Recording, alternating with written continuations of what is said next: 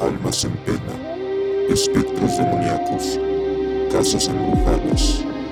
Todo esto y más encontrarás en Leyendas y Relatos de México.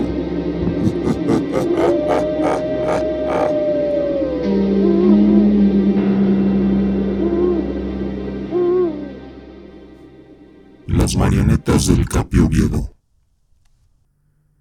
Esta leyenda nos llegó al correo y la mandó el señor Luis Esquivel de la ciudad de Celaya. Y dice así. En los años 70 en la ciudad de Celaya existió un titiritero de nombre José Oviedo, quien era conocido como el Capio Oviedo.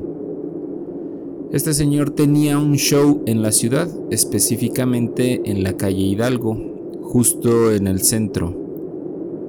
También lo montaba en su propia casa que estaba de igual manera en la misma calle.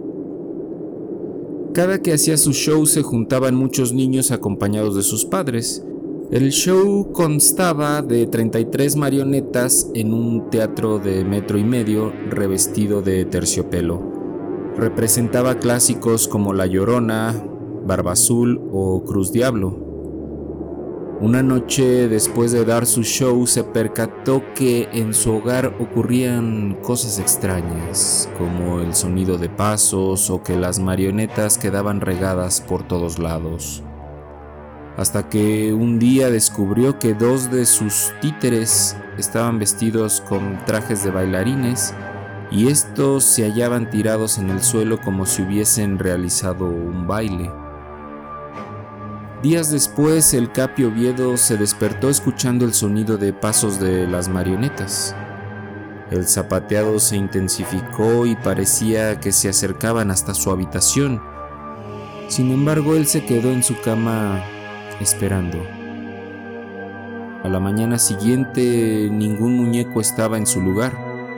Estaban todos regados por toda la casa. Su siguiente acción fue llevar los 33 títeres a bendecir a la catedral.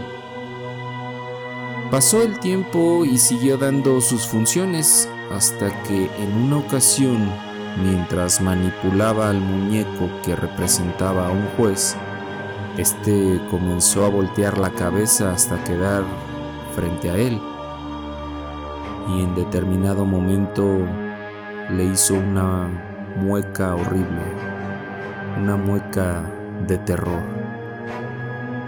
El Capio Oviedo dio por finalizado el acto y no volvió a dar funciones. Decidió que lo mejor era enterrar a todas las marionetas.